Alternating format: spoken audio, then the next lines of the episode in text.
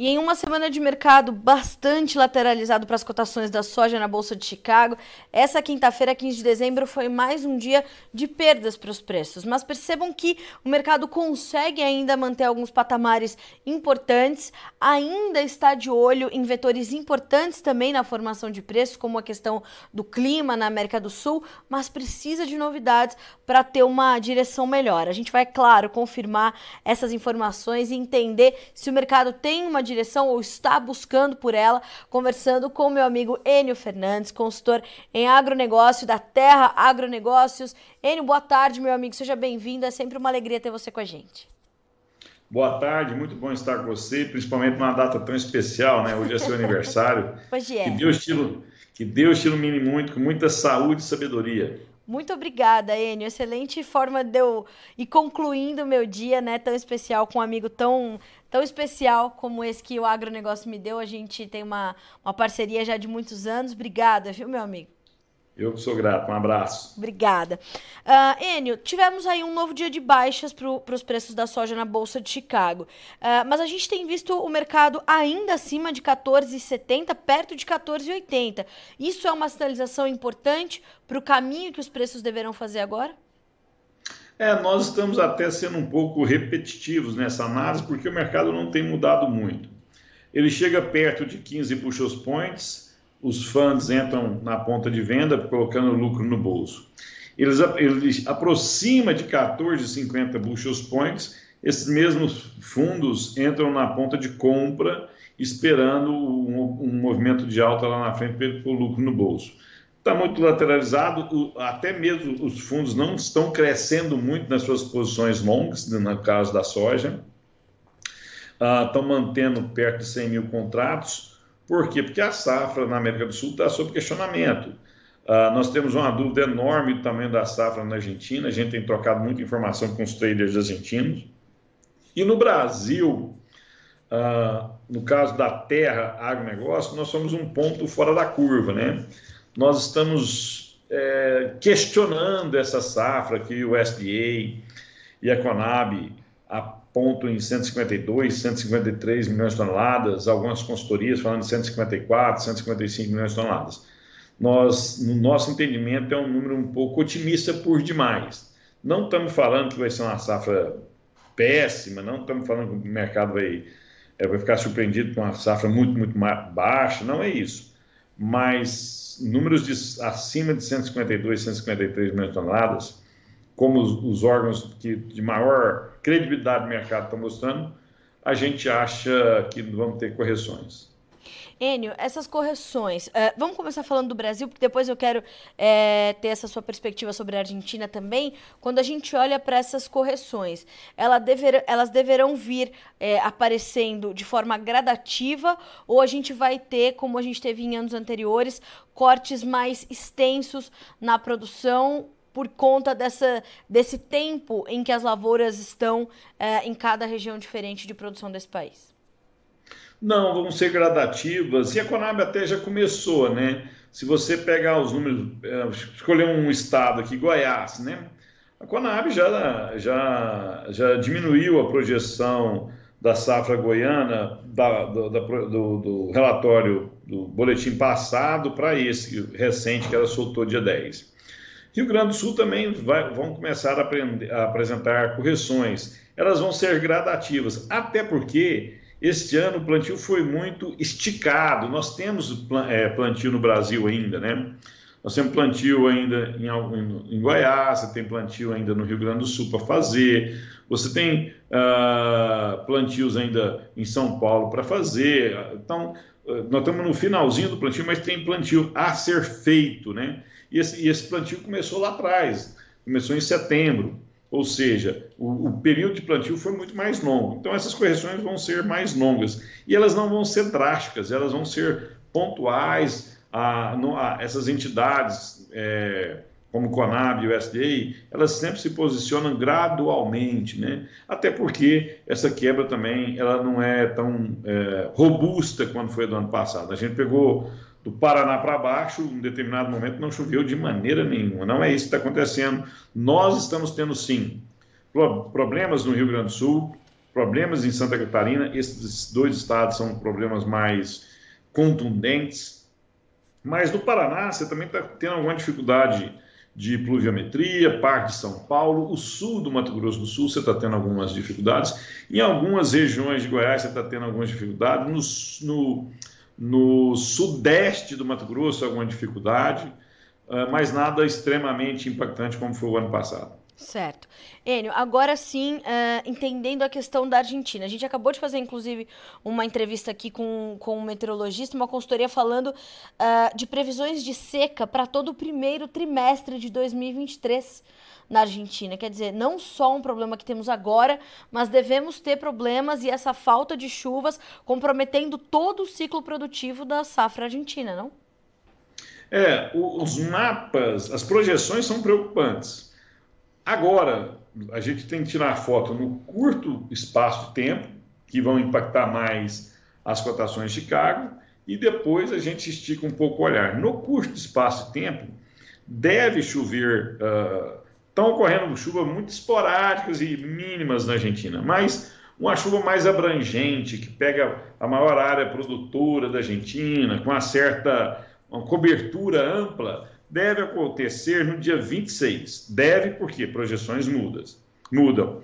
É, é, qual que é a pluviometria dessa chuva? Em algumas regiões, 10 milímetros, outras de 30 a 40 milímetros. E são os que os dados nos mostram agora. Agora, amanhã pode ser diferente, pode ser piorar muito ou melhorar bastante.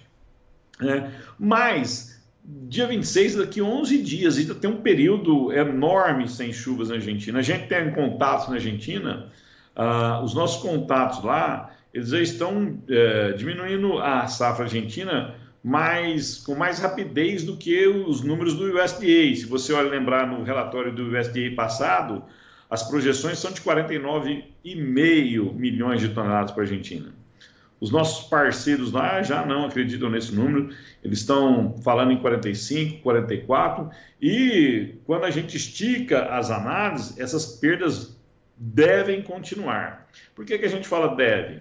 Eu gosto de fazer análise no máximo de 10, 12 dias, que o grau de acertabilidade é maior. A gente não tem uh, a expertise, o know-how e o conhecimento do, do, desses agrometeorologistas, a gente se cerca de profissionais que a gente respeita, mas a gente tem um filtro, né? Você não pode sair cortando e aumentando safra todo dia, você tem que ter um, um, uma linha de, de raciocínio, até porque você presta consultoria para muita gente, é muito recurso é, envolvido financeiramente, você tem que ser cauteloso. Então a gente sempre tem um intervalo de 10, 12 dias para a gente dar uma opinião mais é, embasada. E o clima tem super, surpreendido bastante, né? De novo, os próximos 10, 11 dias são preocupantes e a cada dia a gente vai enxergando 10, 11 dias para frente. Ah, essa chuva de, de 12, 10 a 40 minutos que, se ela ocorrer, ajuda a terminar o plantio argentino. A, a Argentina tem muito a ser plantado ainda, poderá de, e deverá adentrar o mês de janeiro no plantio, mas a, ao adentrar o mês de janeiro, por melhor que seja o clima, você tem uma redução de produtividade média na Argentina, né? Sim. Quanto mais dentro do mês de janeiro, menor devem ser as produtividades. Já aconteceu no passado de plantar em janeiro e o clima surpreender e, e, e a safra ser razoável, mas longe de ser a safra de 50 milhões de toneladas que o mercado esperava. Enio, o o quanto o mercado já sabe, já absorveu isso? É, ou ainda tem todo o cenário da, da Argentina, uma vez que está sob questionamento, para refletir nas cotações em Chicago? A gente também tem muito contato lá no, nos Estados Unidos, né? Quando nós conversamos com os americanos, os americanos realmente estão acreditando na safra brasileira de 153 milhões de toneladas, 152 milhões de toneladas, porque o USDA projetou esse número. E não existe nenhum órgão no mundo que tenha credibilidade do USDA quando ele faz projeções de safra. Tem, tem ferramentas importantes de, de análise satélite, tem de importante coleta de dados, tem uma metodologia já consolidada e essa, e essa metodologia consolidada ela foi testada e o mercado deu credibilidade a ela. Então, se o USDA apresenta esses números, eles não estão olhando a quebra de safra ainda. Eles têm algum grau de preocupação que o Rio Grande do Sul tem. o Rio Grande do Sul tem, mas não enxergam Santa Catarina, não enxergam esses problemas pontuais em Minas Gerais, Goiás, uhum. é, determinado pedaço do Mato Grosso, uh, interior do Paraná e São Paulo. Isso nem passa na análise do, do, dos traders lá fora, porque o SDA ainda não sinalizou. A Argentina, os traders estão sim olhando, estão sim atentos, porque já faz algum tempo que esses mapas climáticos, pluviométricos, vêm decepcionando as projeções, né?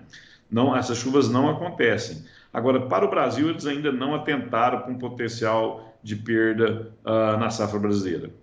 Certo. Enio, quando a gente é, vê essa trajetória do mercado, a gente pode perceber que, é, por mais que a gente tenha ali algumas dificuldades, é, talvez não dificuldades, mas algumas, alguns questionamentos também sobre o lado da demanda, é, há uma preocupação com a oferta que ainda tem espaço, portanto, para garantir alguns patamares importantes. Como é que a demanda está vendo essa, essa possibilidade dessas perdas? Está é, tá se adiantando nas compras? Não está? É, entende que, apesar das perdas, teremos uma oferta um pouco mais confortável do que da safra 21-22? Como é que a gente cruza agora a, o comportamento da demanda e o comportamento da oferta? Cara, se você analisar com atenção, né, é, nós, há, um bom tempo, a gente não enxerga na terra agronegócio, né, nós não estamos enxergando muito problema de demanda, né, a demanda ela está sendo constante, logicamente, você viu a China um pouco mais ponderada nas suas aquisições, agora ela está comprando mais ativamente dos Estados Unidos, porque a soja está lá. E o chinês, ele é um excelente negociador. Se tem alguém que, que nos últimos anos se mostrou eficiente em negociação, foram os traders chineses, né? O que, ele, o que ele, ele, veio comprando nos Estados Unidos da, da, em volumes mínimos para não, não inflar o preço, está comprando lá agora que a disponibilidade do grão é lá, ele faz compras pontuais da safra na América do Sul para entrega futura, mas são compras pontuais, e ele vai seguir nessa tendência. Ao identificar uma possível quebra na safra brasileira, eles podem até acelerar esse processo. Mas os números são confortáveis. A gente tem que lembrar que a safra passada nós colhemos 125 milhões de toneladas. O USDA, a Conab, são órgãos de grande credibilidade, estão falando em 152, 153 milhões de toneladas, quer dizer, 20 milhões de toneladas a mais. Né? Se eu perder 4, 5 na Argentina, mesmo assim eu tenho um volume robusto chegando ao mercado. E, e isso dá tranquilidade a, ao trader uh, internacional, principalmente o chinês. Uhum. Eu tenho um ponto de observação aqui que a gente não sabe como vai ser o comportamento do mercado no momento de chegar essa colheita. Se o produtor brasileiro ele tiver segurança da sua safra, o Goiás e Mato Grosso começa a colher soja agora já no começo de janeiro.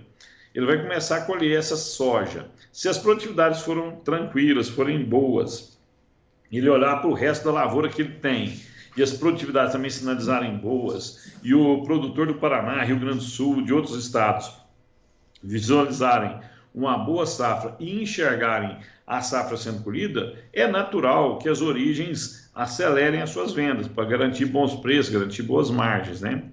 Agora, o contrário também pode acontecer. Essas primeiras áreas não produzirem muito bem, o produtor uh, não ter confiança na produtividade média que ele vai ter, ele pode ser, ele pode comercializar mais lentamente. Essa resposta nós não temos. Acredito que nenhuma trade tem. A gente conversa muito com as tradings elas estão ah, apostando numa maior oferta, mas elas não têm certeza dessa maior oferta.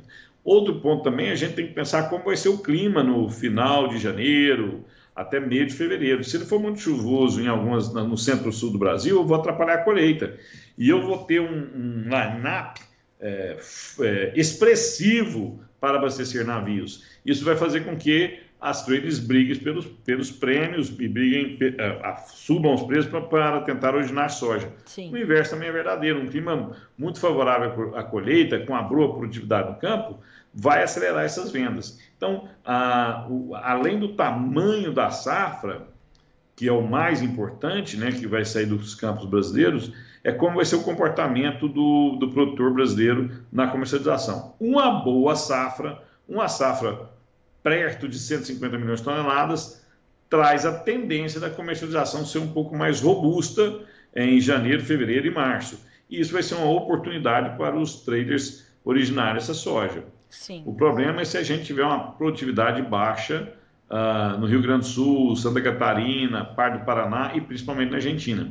Isso vai trazer insegurança ao mercado e insegurança os prêmios não devem cair tanto. Enio, toda essa insegurança, inclusive, mantém o ritmo de comercialização ainda bastante é, contido aqui para os negócios da safra nova, né? Esse é o ponto. Eu acho que a sua pergunta é o ponto focal da, da, da, dessa questão, né? Por que, a pergunta é o contrário, por que estamos pouco vendidos? Primeiro que as traders perderam milhões de dólares no ano passado, elas projetaram um custo logístico, foram surpreendidas com um custo logístico muito mais alto. Naturalmente, para essa próxima temporada, elas estão trabalhando com uma certa segurança na formulação do seu custo logístico, para de novo não terem que amargar prejuízo na operação. Do outro lado da mesa, você tem um produtor que ele não está seguro do potencial da sua safra ainda.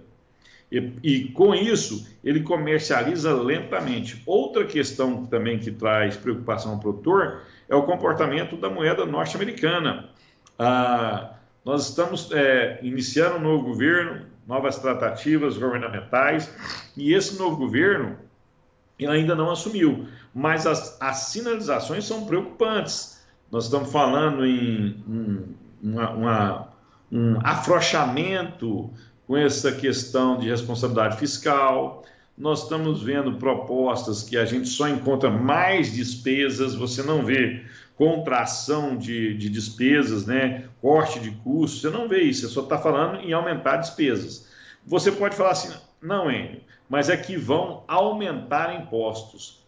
Carla, aumentar impostos não é a solução, porque ao eu aumentar impostos, logo, logo a despesa volta a subir e eu tenho que aumentar impostos de novo para, para atender essa demanda que vai surgindo. Sim. Depois eu aumentei a demanda de novo, eu aumento impostos novamente, eu vou estrangulando a capacidade do empresário local de, de gerar resultado. Então, a gente precisa encontrar cortes na despesa. E nada está sendo sinalizado nesse sentido, muito pelo contrário. Muito pelo contrário. Então, uh, o produtor olha isso, ele vê essa insegurança, acompanha os noticiários, ele fica com medo da moeda norte-americana subir. E aí eu tenho várias questões na mesa. Eu estou inseguro quanto à minha produção, estou inseguro com o comportamento da moeda norte-americana. Uhum. Isso faz com que ele comercialize menos. Por isso, a gente está tão pouco vendido. E do outro lado da mesa, você tem o demandador da soja, quem precisa daquele grão na mão, pouco comprado essa questão vai ser, vai ser resolvida dentro do mês de fevereiro. Quem que vai estar mais bem posicionado, melhor posicionado, né? quem comprou menos ou quem precisa uh, acelerar suas, uh, suas aquisições. Por isso é tão importante o clima nos próximos 20, 30 dias. Enio, o dólar soja também tem influenciado, lá na Argentina, também tem influenciado toda essa dinâmica do comércio agora e nas decisões que o produtor toma por aqui, bem como a dos compradores nas, nas principais, entre os principais eh, compradores, em especial a China?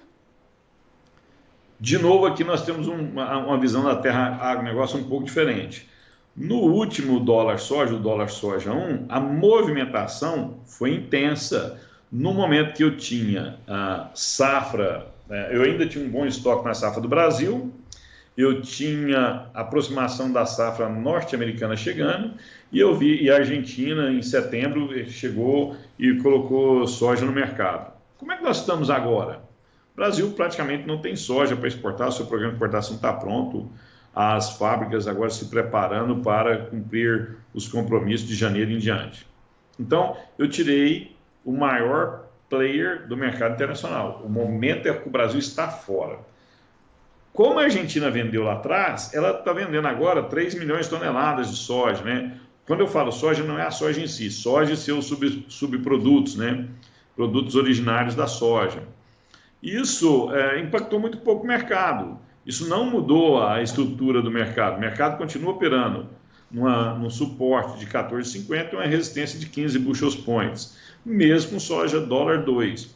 E mesmo assim, com esse soja dólar 2, como a China está atrasada nas suas aquisições, Olha o que está acontecendo. Ela está comprando diariamente nos Estados Unidos, né?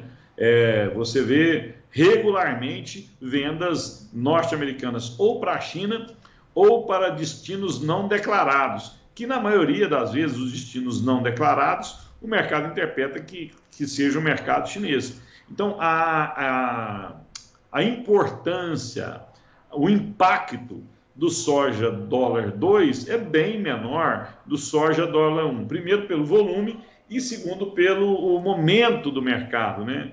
É, algumas, algumas mídias me procuraram para falar do, do soja dólar 2 uhum. e a gente deixou isso claro. Ó, é, é, vai acontecer, mas não vai impactar tanto. O, o mercado tem mostrado que o que a gente analisou alguns dias atrás foi o que aconteceu.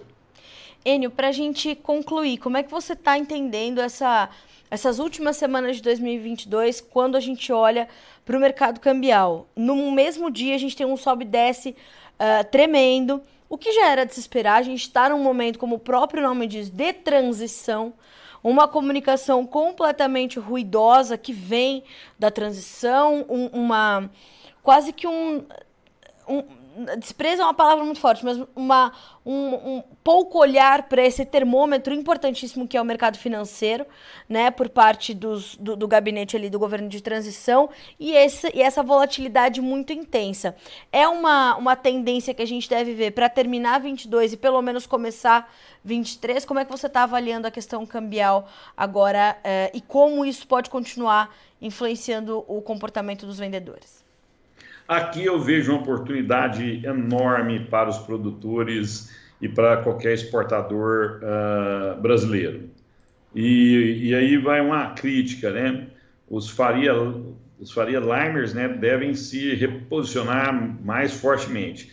Se você é, visualizar o que o mercado financeiro escreveu, os especialistas do mercado financeiro escreveram uh, um, um, mês antes da eleição, 15 dias antes da eleição, das eleições, tem até uma, uma entrevista psicológica que um determinado é, influente do mercado financeiro fez com Lula, né? ele simulando a entrevista com Lula, como seria o, o a ação do governo Lula é, depois de eleito, foi uma grande decepção. Que se tem alguém que errou é, na interpretação dos sinais financeiros que, que um possível governo PT é, seria, foi quem está na Faria Lima. Erraram absurdamente, né?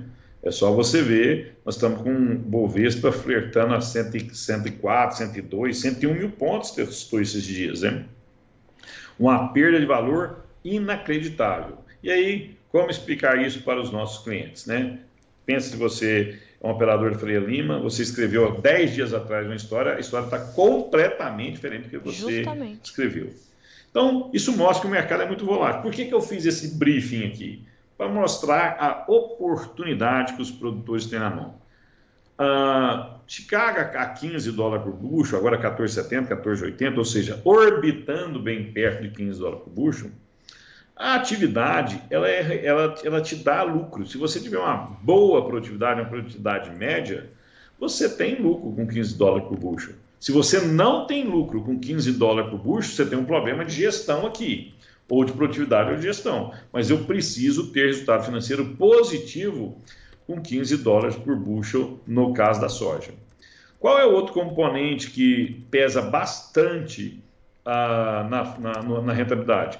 É o comportamento da moeda norte-americana. Nós estamos falando com um dólar a 5,20, 5,30, que, de novo, não é um dólar baixo. Ele pode subir para 5,60, 5,70, 6? Pode, poder pode.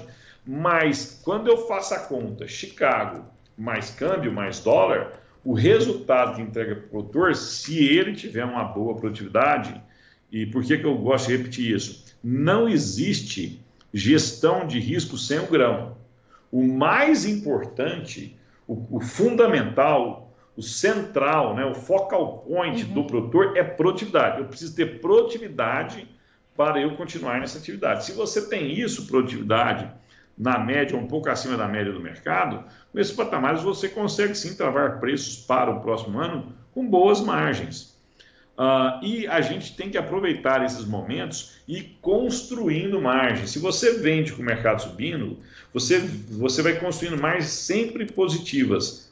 A, a margem de amanhã vai ser maior que a margem de hoje. E a de depois de amanhã vai ser maior que a margem de amanhã. Então você tem uma oportunidade muito boa. O mercado está pouco vendido, as trades vão precisar ser mais agressivas nas suas compras os navios estão batendo na porta dos portos brasileiros daqui a poucos dias. Algumas trades já estão diminuindo essa, essa, essa proteção no custo logístico.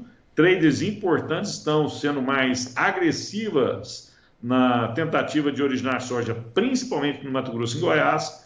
Então, se o produtor tiver atenção, ele pode construir uh, boas margens. Se você está em regiões que o plantio está muito atrasado, é, se você está no Rio Grande do Sul, de Santa Catarina, alguma região que o clima é muito desafiador, calma, teremos oportunidades. Né? Você não pode prometer venda numa coisa que você tem uma incerteza muito grande. Que lá na frente você pode fazer um washout, vai ficar até pior. Mas na grande maioria do país, onde as chuvas já se consolidaram, você tem oportunidades e essas oportunidades devem ser capturadas gradativamente. Enio, isso é tão, tão importante diante de um, de um momento de lateralização das cotações em Chicago, né? Pode ser que as oportunidades, portanto, não venham dali, pelo menos nesse momento, ou pelo menos a segurança pode vir, mas as, as melhores oportunidades não. E aí eu queria, para fechar esse, esse seu comentário, a sua perspectiva sobre os prêmios. É, como é que os prêmios estão se comportando diante desse comportamento do dólar e de Chicago?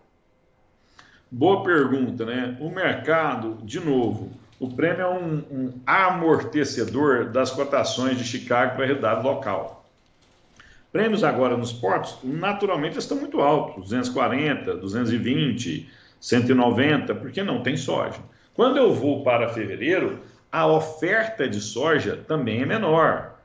A oferta de soja de janeiro e fevereiro é menor. Você vê prêmios é, 80, 90, 85 acima, né? Quando eu vou para março, abril e maio, é natural que os prêmios estejam mais arrefecidos, né? 50 over, 40 over. Por quê? Porque o mercado está acreditando nessa safra de 153 milhões de toneladas.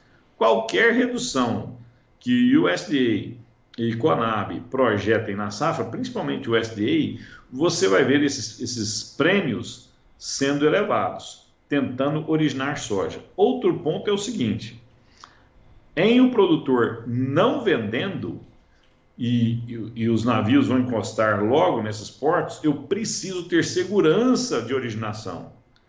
As fábricas também precisam ter segurança de originação. Elas vão fazer esses prêmios subirem.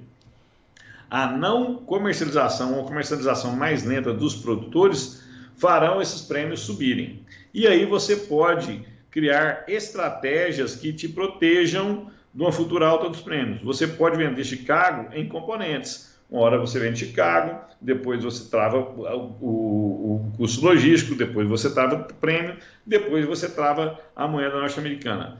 Você pode fazer isso facilmente. Tem, as consultorias estão aí para ajudar a fazer isso. Você também pode fazer é, preferir operar só Chicago. Você vende, está perto de 15 bushels, 15 bushels point, você acha que isso é interessante, isso uhum. paga seus custos, trava Chicago. Posteriormente, você trava os prêmios e, os, e as despesas, os bens, né? Você trava, você trava esse componente e lá na frente você trava a moeda norte-americana. Então você tem, hoje o mercado é muito sofisticado, é, em qualquer cidade do interior você tem alguém que orienta você a fazer isso. Você pode operar direto na bolsa, você pode operar através de contrato a termos. Tem N alternativas para você fazer, né? É, com a boa orientação, com os custos de produção na mão, você consegue gestar uh, com tranquilidade ou com uma certa segurança seus riscos. O que não pode acontecer é não ter a produtividade, é o grão não sair do chão. O mais importante é o grão. Eu preciso ter a produtividade. Com a produtividade garantida na mão, você operar mercado é muito mais fácil. É isso. Enio Fernandes, meu amigo, sempre bom ter você com a gente, principalmente trazendo essas orientações para o produtor brasileiro. Acho que isso é ouro, né, nesse momento em, onde ainda estão travadas as nossas vendas, mas com boas oportunidades. E uma coisa que eu aprendi contigo nesses anos todos em que te entrevisto é lucro bom é aquele que a gente bota no bolso, certo? E lucro é. a gente bota no bolso. Essa, essa é a regra de ouro, né, Enio? Verdade, não interessa se a soja está 200, 190, 300. Se eu não vendi, ela não, ela não, esse lucro não se materializou, né? Isso. Aí eu nunca vi ninguém sair da atividade sempre vendendo com lucro. E eu estou muito feliz de dar a entrevista hoje para você, devido à, à data do seu aniversário. Mais uma vez, um abraço apertado mesmo. Tudo de bom para você, um fantástico Natal, um, um ano de 2023 maravilhoso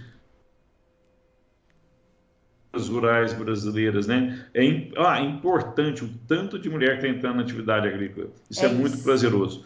Para vocês, uma fantástica safra, que Deus ilumine muito, com muita produtividade, muita sabedoria, calma e sabedoria agora, que você está num bom negócio, num bom momento, podemos passar por turbulências, mas quando a gente enxerga o futuro, o futuro é promissor. É isso mesmo. Enio, obrigada, viu? Meu presente de aniversário, poder fazer esse fechamento de mercado contigo hoje. Até a próxima, meu amigo. Um abraço muito apertado para ti também.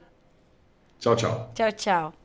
Senhoras e senhores, o sempre muito gentil e generoso, Enio Fernandes, além de brilhante analista e consultor de mercado. Trazendo, acho que a mensagem principal do Enio é essa. De fato, as nossas, as nossas vendas estão lentas, mas as oportunidades estão muito claramente se apresentando aos produtores brasileiros. Uh, então, é interessante observar isso, é interessante você lembrar que quanto mais soja a gente deixa para vender lá na, lá na frente, lá adiante, a gente vai ter é, uma logística mais mais é, é, disputada, então isso também tem que estar na tua conta. Chicago vai continuar trabalhando lateralizado até que se defina a safra sul-americana. O, o, o, câmbio é um ponto, claro, né, chave para o produtor brasileiro para fazer suas contas, então é momento de fazer contas e entender as oportunidades. Mais do que isso, eu quero também chamar a atenção para um conteúdo que está disponível para vocês aqui no Notícias Agrícolas, que é uma entrevista com a consultoria Earth Daily, uh, com o Felipe Reis, né, a Earth Daily Agro. Uh, o Felipe Reis acabou de conversar com a Virgínia, ele é analista de safra e a manchete é essa: Argentina, previsões mostram seca para o primeiro trimestre de 2023 e país já amarga perdas expressivas nas safras de grãos. Consultoria fala em perdas de até 12 milhões de toneladas para o milho e de pelo menos 5 milhões de toneladas para a soja. Isso é grave, muito grave, mas é preciso a gente lembrar como o Enio pontuou, que na soja, principalmente, a gente pode perder 5 milhões na Argentina. Mas mesmo que a gente perca aqui no Brasil também, a gente vai ter ainda uma safra muito maior do que tivemos no ano passado. Essa é, pelo menos, a realidade até este momento. O problema mais grave está localizado ali no Rio Grande do Sul, principalmente. Santa Catarina também tem problemas graves, mas Santa Catarina, no contexto geral, né, no contexto de formação da safra nacional, tem uma parcela pequena. Agora, a gente tem problemas também pontuais. Sul do Mato Grosso do Sul, sudeste de Mato Grosso, Paraná, Goiás, Minas Gerais, São Paulo. Então, é olhar o contexto. É sabido que teremos perdas. Qual vai ser o tamanho dessa perda? É o que está sendo questionado pelo mercado, como se uh, estende também isso para a Argentina.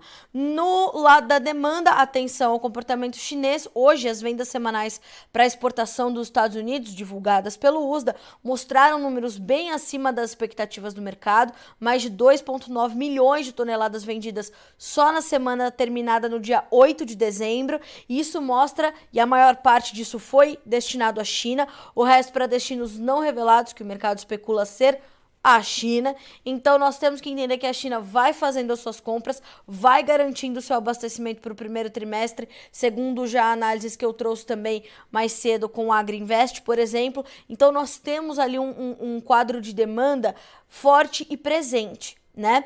Mas também os compradores reticentes de olho nessa safra sul-americana que está em pleno desenvolvimento e sinalizando problemas. Dessa forma, acho que eu consigo responder o Isaías Silva, né, que comentou aqui no nosso YouTube. O Laninha está ativo, vai ser permanente. A tendência é de que ele comece a perder força em fevereiro, tá, Isaías? E uh, ele diz assim, ó, vocês sabem que o Laninha está acabando com a produção argentina. É isso mesmo, tem um conteúdo só sobre isso. Uh, sugiro que vocês uh, acompanhem essa excelente entrevista do Felipe Reis da Earth Daily Agro, tá bem? Vamos conferir como ficaram os preços no fechamento dessa quinta-feira, números da soja na sua tela uh, preços no vermelho. Janeiro, 14 dólares e 73 centos por bucha, 8 pontos mais 75 de queda. Março, 8 pontos mais 25 de baixa para 14 dólares e 76. Maio, 14,80 caindo 8 pontos e meio. Julho, 14,83 com 7 pontos e meio de queda. No milho, os preços fecharam com leves ganhos. Março, 6,53, subindo 3 pontos. Maio, 6,53, com 2 pontos mais 75 de alta. Julho com o mesmo ganho, fechando a 6,49. Setembro, 6 dólares e 11, 2 pontos e meio de alta. Para concluir, os números do trigo, que também fecham em campo positivo. Maio, 7 dólares e 66, 7 pontos mais 25 de alta. O julho, 7 dólares e 70, 6 pontos e meio de ganho. Setembro, 7 dólares e 76, 5 pontos de alta nesta quinta-feira, 15 de dezembro. Bom, a gente fica por aqui com esse boletim uh, e com a nossa programação ao vivo. Aproveito para agradecer mais uma vez as mensagens de feliz aniversário que eu recebi ao longo do dia, dessa audiência incrível que a gente tem aqui no Notícias Agrícolas, né? Então, é, obrigada mais uma vez, obrigada por me permitirem dividir o meu dia com vocês, para mim isso é muito especial. E amanhã estamos de volta para que vocês continuem sendo sempre os produtores rurais mais bem informados do Brasil. Até amanhã.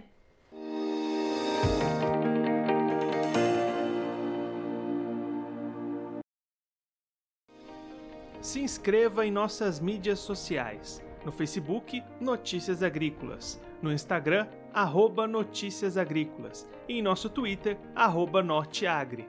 E para não perder nenhum vídeo, não se esqueça de nos acompanhar no YouTube e na Twitch, Notícias Agrícolas Oficial.